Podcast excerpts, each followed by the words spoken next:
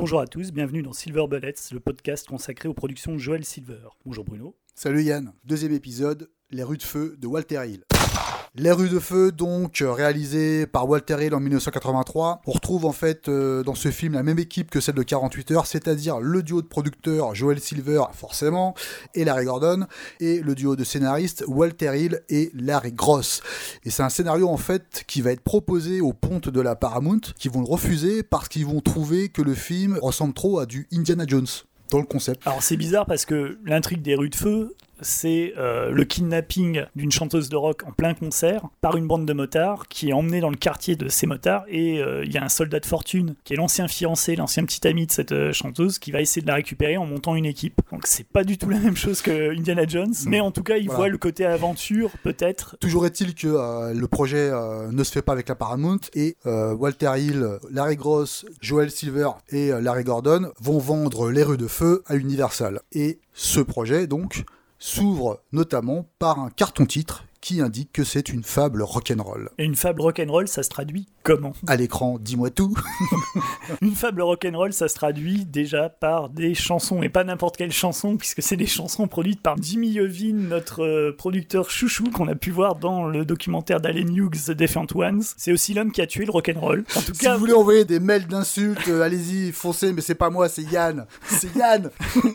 donc moi je maintiens que c'est lui qui a tué le rock'n'roll, notamment en produisant U2, le groupe qui a fini par tuer euh, le rock. Mais surtout, oui, euh, euh, au départ, ça devait être Bruce Springsteen qui devait Oui. apporter les, Ah ouais. les- les chansons du film.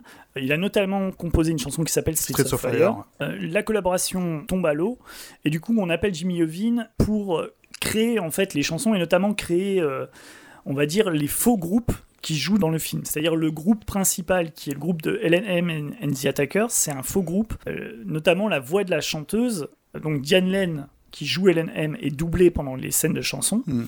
Et la voix de la chanteuse, en fait, est un agglomérat de trois voix de, de chanteuses différentes. C'est l'idée d'ailleurs de Jimmy Iovine. Voilà, une très bonne idée de Jimmy Iovine qu'on voit avec euh, une magnifique coupe de cheveux à la Mireille Mathieu dans le documentaire, qui a l'air très fier euh, de sa production. Les chansons, moi, je les trouve pas terribles, voire complètement nulles, surtout les deux dernières du film. Le dernier concert qui est, euh, je trouve, atroce, Ouais, qui- avec des nappes de synthé, on dirait du Jean-Jacques Goldman. L'ouverture en fait du film est, est- La chanson de la départ chanson est qui pas ouvre mal, le film ouais. est pas mal. Ouais. Après c'est vrai que ça s'enfonce dans des trucs assez Ouais, pourris, les quoi. chansons du groupe Fire Inc., Mm. donc le faux groupe produit par Jimmy Iovine, qui sont à intermittence dans le film, euh, sont plus en plus nuls en fait au fur et à mesure que le film avance. Et surtout, on a l'impression que Walter Hill en fait a poussé les deux dernières chansons vraiment à la fin du film, après que l'intrigue se soit terminée, pour en avoir le moins possible à mettre. Euh, ils vont appeler d'ailleurs à la rescousse Ray Cooder, qui va écrire lui la bande originale du film. Sachant qu'à l'origine, ça devait être James Horner qui devait euh, composer euh, la musique des rues de feu. Est-ce que tu veux repartir sur un quart d'heure de, de louanges Malheureusement, la- le- son score a été rejeté euh, par la production et Walter Hill donc a fait appel à, à Ray Cooder, avec lequel il avait déjà collaboré avec le gang des Fred James et sans retour. Il y a aussi un autre groupe qui est présent dans la bande originale du film, qui est le groupe The Blasters, qui lui est pas mauvais du tout d'ailleurs, et qui interprète les chansons en fait qui sont dans le quartier général des motards. Et là, on sent que ça motive beaucoup plus Walter Hill parce qu'on sent que à ce moment-là, euh, le montage et la réalisation du film en fait prennent un vrai élan et en fait qu'il il se sert vraiment de ces chansons pour illustrer le propos et faire avancer euh, l'intrigue. Ce qui est moins le cas avec les autres euh, chansons du film. Elle est d'autant plus réussie parce que, à mon avis, Walter Hill se sent beaucoup plus proche de la musique incarnée par ce groupe-là que euh, de la musique incarnée par euh, Helen Haim Et and the Attackers. and the Attackers. On peut résumer le, le film en quelques mots et on parlait un petit peu des interprètes. Donc, on est sur une affaire de kidnapping, donc une chanteuse qui se fait kidnapper en plein concert. Cette chanteuse, elle est interprétée par Diane Lane, qui à l'époque a 19 ans, qui a déjà joué chez Coppola. Coppola. Elle est associée à Michael Paré, le dernier des romantiques, le Francis Huster américain. Euh, Michael Parry qui joue Tom Cody et qui va devoir en fait aller retrouver cette chanteuse qui est son ancienne petite amie. Et le film Les Rues de Feu devait être le premier d'une trilogie consacrée à Tom Cody. Les deux autres euh, films euh, devaient s'appeler euh, Fat City et Cody's Return. Vu le but du film, ils n'ont jamais été mis en chantier. Autant Michael Paré est nul, autant le grand méchant du film est intéressant puisqu'il est interprété par Willem Dafoe, un tout jeune Willem Dafoe. Il a tourné sous Catherine Bigelow, hein, en fait. Ouais, C'est ouais, la un, raison rôle pour de, laquelle, un rôle de motard. ouais. Et c'est la raison pour laquelle il est retenu pour le le rôle du méchant dans Les Rues de Feu, parce que le personnage qu'il interprète dans le premier film de Catherine Bigelow, euh, il y a en fait les- tous les contours du personnage qui est souhaité par Walter Hill dans Les Rues de Feu. Tom Cody est associé dans ce film à deux personnages qui sont euh, assez intéressants. Le premier, c'est McCoy, qui est Mm. joué par Amy Madigan. Amy Madigan, c'est Madame Ed Harris à la ville. Et ce qui est intéressant, c'est que le personnage de McCoy devait être au départ un personnage qui s'appelle Mendes, et il devait être joué par Edward James Olmos. Amy Madigan a réussi donc à convaincre euh, Walter Hill de changer le, le sexe du personnage et de quasiment pas en fait changer les, les dialogues. Euh, Mm. elle avait vraiment flashé sur le personnage de Mendes, elle voulait l'incarner. Le nom par contre est changé, ça passe de Mendes à McCoy McCoy. et elle joue donc euh, un autre vétéran de la guerre à, à laquelle a participé Tom Cody qui va l'accompagner dans son équipée sauvage. L'autre personne qui les accompagne, c'est Billy Fish qui est l'impresario d'Hélène, qui est son nouveau petit ami et qui est joué alors, dans ce qui est le plus improbable euh, choix de casting euh, du film, qui est pourtant, euh, qui est pourtant bien servi de ce côté-là, c'est Rick, Rick Moranis. Moranis. Rick Moranis, donc, qui joue le prétendant de Diane Lane. Donc, si vous voulez voir un film avec un couple Diane Lane, Rick Moranis, Les Rues de Feu est fait pour vous. Eric Moranis qui est très bon donc, dans, Ouais. dans l'interprétation. Très convaincant. avec Willem Dafoe, mais Willem Dafoe est quand même assez peu présent à l'écran. Est-ce qu'avant de commencer à parler de la façon dont les films euh, draguent euh, les contours du comic book, est-ce qu'on évoque la façon dont euh, Walter Hill, une fois de plus, s'en remet à interpénétrer le genre avec le western, avec les rues de feu? Quand on a regardé le film la dernière fois, tu m'as dit, euh, voilà, dès la première scène, Ah ouais. Mais c'est une ville de Far West en fait qui est attaquée ouais, par des On bad décrit guys. un peu la, la- la ville, c'est euh, c'est une espèce de pseudo-Chicago. Et on est dans un look qui est euh, tiré plutôt du cinéma des années 50. Et euh, on revient à cette idée dont on parlait la dernière fois de l'Amérique de Reagan. Mais est-ce que c'est pas une façon pour Walter Hill en fait de signifier que l'Amérique en fait revient avec ses fantômes des années 50 Mm. Parce qu'à l'époque, il y a ce revival des années 50. Il y a eu euh, donc à la fin des années 70 toute la mode avec euh, Happy Days et puis il y a euh, en 85 on est quasiment enfin 84 on est quasiment l'année où va sortir enfin on est à un an de la sortie de Retour vers le futur de Robert Zemeckis qui montre aussi une Amérique perdue de la prospérité économique des années 50.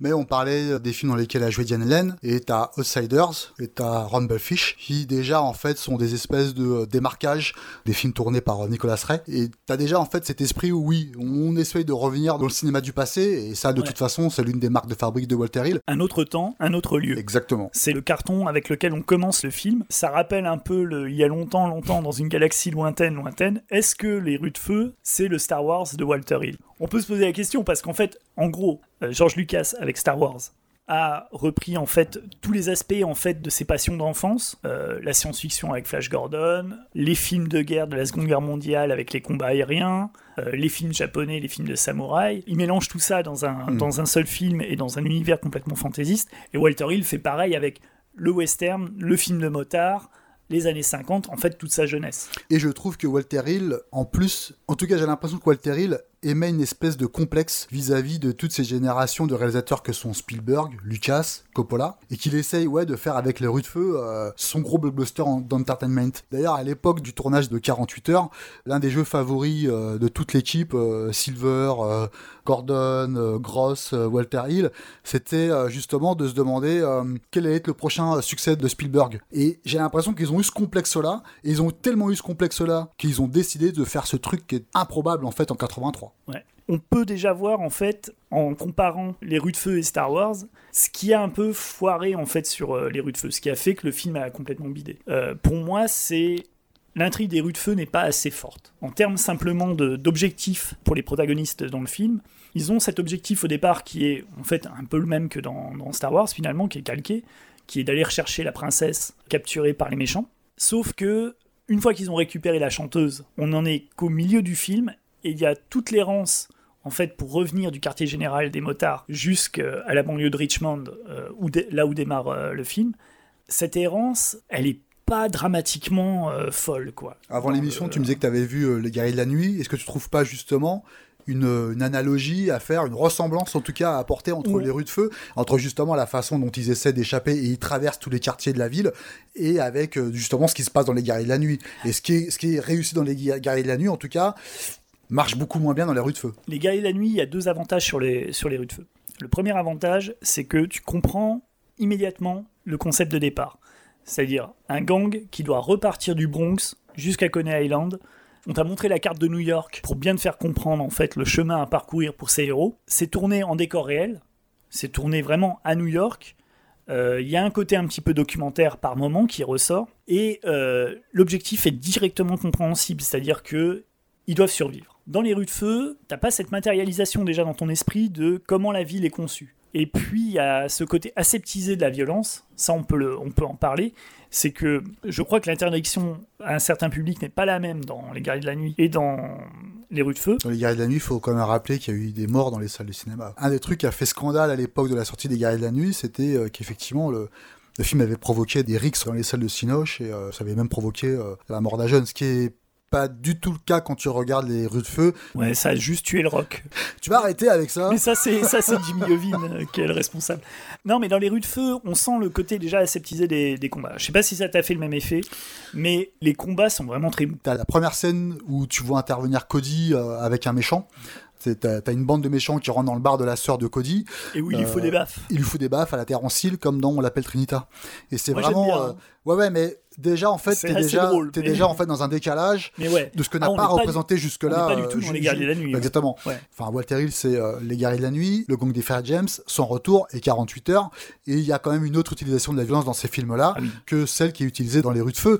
Est-ce que il a voulu faire un film familial? Il y a peut-être beaucoup de ça. Même la bagarre de fin entre Willem Dafoe et, euh, et Michael Paré, pff, ça va pas péter bien loin quand même. C'est d'autant plus bizarre que dans Les Guerriers de la Nuit, si tu regardes bien, le, le- les, les bastons sont pas non plus. euh, T'as pas énormément de sang. Mais par contre, quand ils se mettent des pains, t'as mal pour eux. Tu vois, le- la façon dont ils se mettent les coups, la façon dont c'est monté, j'ai l'impression que dans les, dans les rues de feu, même dans le montage des scènes de baston, on essaye au maximum en fait d'aseptiser toute cette violence. Ce qui est curieux parce qu'en plus dans les guerriers de la nuit, euh, les gangs ont, malgré tout une approche, euh, un look qui est quand même très comic book, autant que ceux que dans les rues de feu, mais dans les guerriers de la nuit, ils sont beaucoup plus menaçants que les gangs qui traversent les, les rues de feu. Ouais. Ce qui est encore moins compréhensible quand on sait que juste avant c'était 48 heures. Mm. Et que 48 heures, euh, au niveau de la violence, est beaucoup plus cru. Et cet aspect du film de 48 heures, cet aspect coloré, cet aspect un peu surréaliste de, de la façon de filmer San Francisco, on le devait déjà à l'équipe artistique qui entoure Walter Hill. On retrouve les mêmes monteurs, on retrouve le même euh, chef-op, Andrew Laszlo, on retrouve le même euh, chef décorateur qui est John Vallon sur euh, les rues de feu. Donc ils apportent cette stylisation. Une de mes séquences préférées, par exemple, c'est la séquence dans la rue des prostituées, qui est justement remplie de néons, euh, avec des costumes très, euh, très colorés, très criards, et dans les vitrines, le clip de LNM qui passe et qui s'intercale via des écrans noirs dans le- le montage de la séquence. Et là, je trouve que Walter Hill capte quelque chose, Walter Hill et son équipe artistique captent quelque chose. Ce qui est bizarre, c'est qu'une fois de plus, dans cette séquence, on a une rue de prostituées, mais qui, qui sont toutes couvertes et qui, en fait, qui est la rue de, de- la rue la moins chaude que tu puisses, euh, pour des rues de feu, c'est la rue la moins chaude que tu puisses représenter. Mais rappelle-toi la note d'attention, la fable rock'n'roll. La fable rock'n'roll. Pour revenir à cette idée qui est avancée donc par euh, Lawrence Gordon et Joel Silver d'essayer de rattraper le succès populaire des productions Spielberg, il y a une, ane- une anecdote qui est assez intéressante que tu m'as racontée et qui concerne euh, Larry Gross et Walter Hill. Comment Larry Gross voit Spielberg et que lui répond Walter Hill? Oui, t'as lors d'une discussion euh, entre euh, Walter Hill, Joel Silver et Larry Gross, Larry Gross qui, qui raconte que Spielberg c'est euh, l'héritier en fait de Victor Fleming. Euh, pourquoi? Parce que Victor Fleming il a réalisé euh, Le Magicien d'Oz et en gros à l'époque Spielberg avait réalisé E.T. et parce que Victor Fleming avait également shooté quelques séquences de temps en emporte le vent, comme Spielberg aura réalisé certaines séquences de Poltergeist et un, un hasard n'arrivant jamais seul, quelques années plus tard, Spielberg, lui, va réaliser un remake d'un film de Victor Fleming Ouais, avec, Man euh, Named Joe, ouais. avec Ouais. Spencer, Spencer Tracy. Tracy. Et ça amuse beaucoup Walter Hill. Et Walter Hill, lui, ah ouais, c'est- génial comme idée, c'est génial comme point de comparaison. Et bah, si euh, Spielberg, c'est euh, l'héritier de Victor Fleming, et ben moi, je suis celui de Howard Hawks. Howard Hawks, le réalisateur favori de, de Hill, qui est le réalisateur euh, emblématique du cinéma classique hollywoodien, basé sur l'action, l'action, Voilà. l'action. Donc Walter Hill a quand même cette idée en tête, voilà, de concurrencer Spielberg et Lucas euh, dans le domaine du, euh, du cinéma populaire. Pour moi, ce qui est intéressant dans, dans Les Rues de Feu, c'est que effectivement, ils ont beau vouloir faire en fait un film grand public et ratisser large. Le plus intéressant aujourd'hui, quand on le regarde en 2018, en fait, c'est de le voir à l'aune de la carrière de Walter Hill. En Tu la, regardant, vois, tu la vois comme une anomalie? Moi je le Tu vois vois le film comme une anomalie? Moi, je, le vois, je vois le film vraiment comme euh, vraiment ancré dans la, dans, dans le, dans, dans la réalisation de, de Walter Hill, et notamment, c'est celle où il pousse le plus loin, justement, cette esthétique de BD. Mais est-ce qu'il n'arrive pas justement trop en avance par rapport à d'autres films qui vont sortir à la fin des années 80 Est-ce qu'il est déjà pas trop comic book movie avant l'heure? Ouais, tu parles de comic book. Le look du film, pour moi, est intéressant parce qu'il anticipe un grand comic book des années 90, qui est le comic book de Frank Miller, qui s'appelle Sin City, qui est un comic book en noir et blanc, là où euh, les, les rues de feu sont super colorées, surtout grâce à la magnifique photo de Andrew Laszlo, mais tu retrouves la même esthétique. Et je pense que Frank Miller a été inspiré par euh, Walter Hill et par les rues de feu, parce que le look de Sin City est comme le look des rues de feu de Walter Hill, rétro-futuriste en prenant ancrage dans les années 50. Ce qui est intéressant, c'est qu'un des personnages principaux de Sin City a le même look que Tom Cody dans les rues de feu, c'est-à-dire Dwight McCarthy dans, Sin City a euh, la même coupe de cheveux, le même grand impair, euh, et aussi romantique que Tom Cody dans Les Rues de Feu. Et Sin City de, de Frank Miller s'inspire également d'une autre grande source d'inspiration de Walter Hill, qui sont les EC Comics, Hmm. et notamment les EC Comics de les crime comics, les, les comics de, de crime. Euh, Frank Miller s'abreuve à deux, deux dessinateurs que j'aime beaucoup, ils sont Johnny Craig et Jack Davis, qui sont des dessinateurs de EC Comics.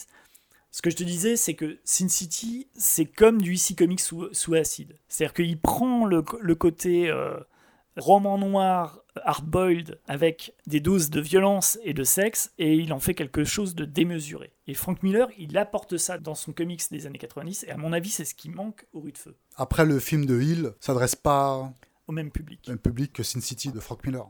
Et pour moi, Walter Hill et son équipe auraient été de meilleurs réalisateurs pour une adaptation de Sin City que ce qu'on a eu dans les années 2000 avec euh, Robert Rodriguez et Frank Miller, euh, qui ont adapté eux-mêmes les BD en film avec euh, Mickey Rourke maquillé comme un guignol de, des guignols de l'info. C'est drôle parce que Hill, en dehors d'ici Comics, c'est pas du tout un grand amateur d'autres Ouais. éditeurs de comic book. Mais dans la note d'intention qu'il envoyait justement sur euh, les rues de feu, il y avait cette idée de faire du comic book. En fait, il voulait euh, réaliser autour du personnage de Michael Paré un personnage de comic book totalement original. Bon.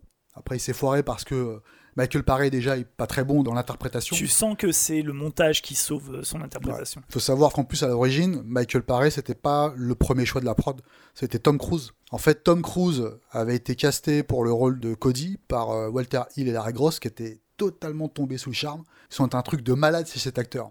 Et malheureusement, le deal se le fait pas euh, parce que euh, Tom Cruise va aller sur une autre production et ils se rabattent en fait sur, euh, sur Michael Paré. Après, ce qui est intéressant, notamment dans le film, c'est d'avoir aussi quand même conservé des personnages qui étaient relativement jeunes. En plus, les dialogues de Walter Hill et Larry Gross sont assez sympas. Ouais. Ils s'envoient des vannes bien Ouais, c'est péchu. ouais, c'est assez rigolo, sauf que le fait que l'intrigue soit pas assez forte, ce qui était euh, la force de, de Hawks aussi dans ses films, je trouve, c'est tous les films avaient une sorte de compte à rebours. La chose d'un autre monde, euh, Seuls les anges ont des ailes, Rio Bravo, t'as un compte à rebours qui t'amène à la fin. Il étudie des personnages dans l'action, ça c'est un cliché que de, que de le dire par rapport à Howard Hawks, mais c'est vraiment ce qui fait la, la mécanique de, de ces films et la, et la- la grandeur de ces films, c'est qu'il peut se permettre en fait toutes les digressions possibles à l'intérieur de, de son film parce qu'il a cette structure et ce squelette Mm. hyper solide en ligne continue sur le film. Et t'as pas ce squelette. Tu l'as dans Les Guerriers de la Nuit, tu ne l'as pas dans, dans il y, y y y a un manque d'enjeu dans, le- dans les rues de Ouais. feu.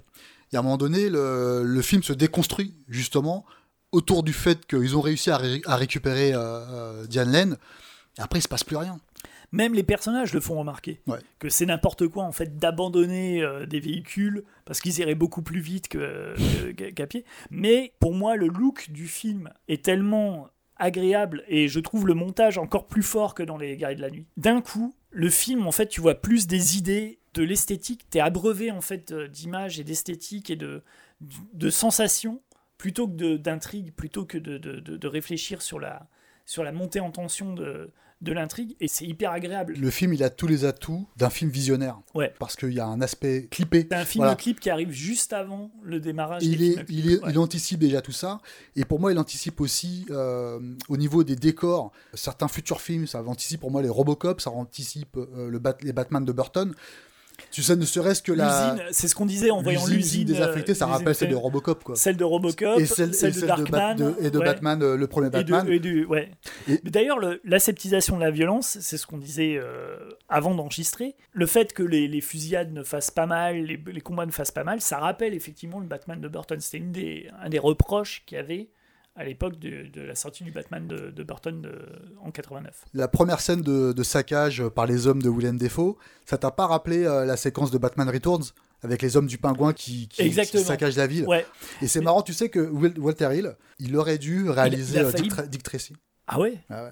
Mais je crois qu'il était aussi dans les, dans les rangs, sur, sur les rangs pour, euh, pour Batman. Mais de toute façon, Batman, je crois que dans les années 80, t'as pas Ah un, bah, un réalisateur réalisateur qui devait pas être sur le euh, truc. qui- ouais. Mais même Richard Donner a dû, le, a dû tâter du, du projet à un moment donné. euh, Peut-être là, peut-être au moment où Bill Murray était censé. Mais Dick Tracy, ça aurait été plus dans les cordes, à mon sens, de, de- de, pour Walter Hill de que, Walter que Hill, ouais. Batman. En revanche, Walter Hill n'a pas réalisé par la suite de film comic book, à notre grande âme, parce qu'on aurait bien Dommage. aimé le voir quand même. euh, Sur un Punisher. Par contre, un autre réalisateur qui lui a œuvré dans le comic book avec, et quel film comic book?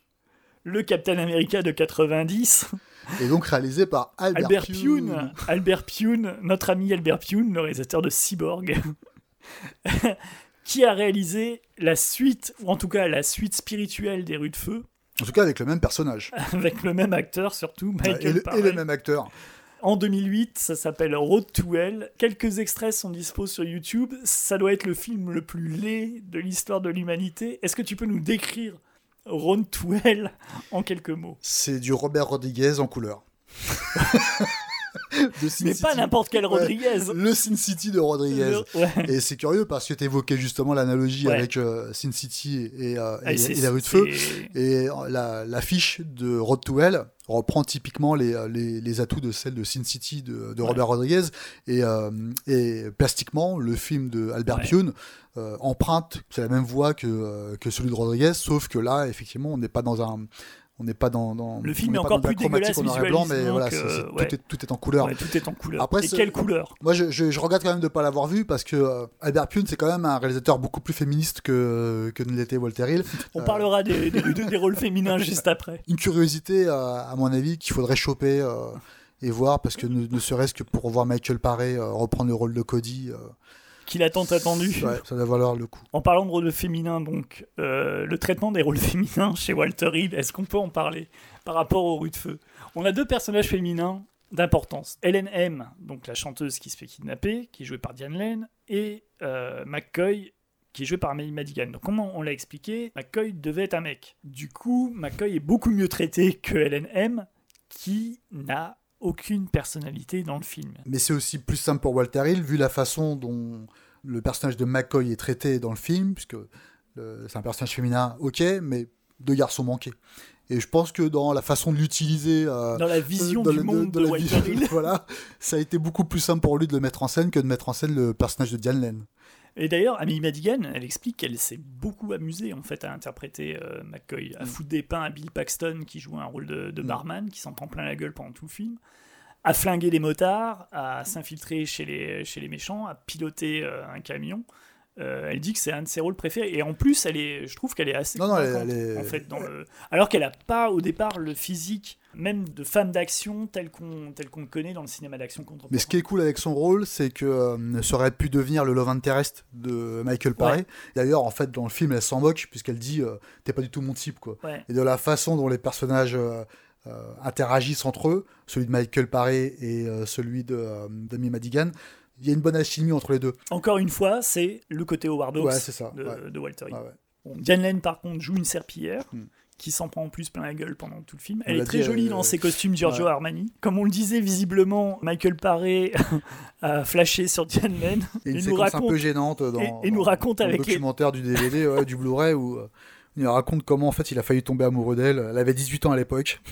Et il évoque la, séquence où ils s'embrassent sous la pluie, les larmes aux yeux. C'est un peu gênant. euh. C'est même pas, tu vois, c'est même pas un, un- un acteur, tu vois, de- de- qui a raté le coche comme, euh, on va dire, tiens, James Remar la dernière fois. Ouais, c'est vrai.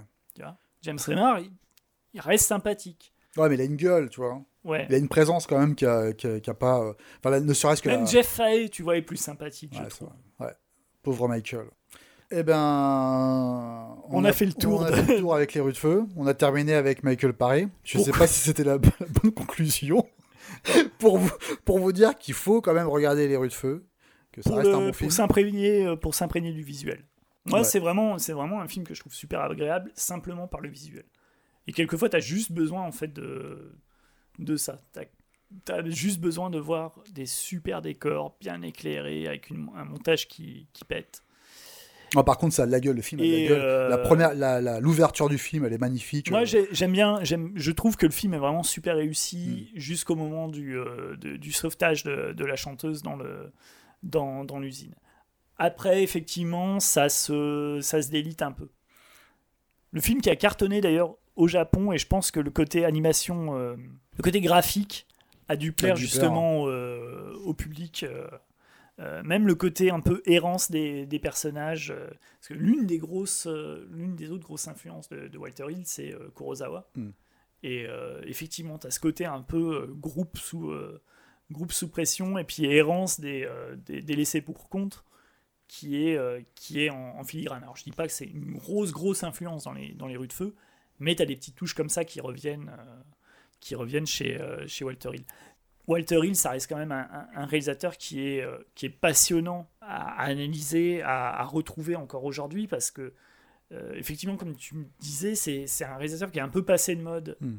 un peu oublié par certains cinéphiles ou par, euh, par certains critiques, et qui pourtant, il y a beaucoup à, à- il y a beaucoup à analyser, il y a beaucoup Il a à anticipé pas mal de choses sur, Ouais. le, sur le cinéma américain du milieu des années 80 et un peu de celui des années 90. La semaine prochaine, on va continuer l'exploration du Walter Hill des années 80 Ouais avec le dernier film de Walter Hill pour Joel Oh. Silver.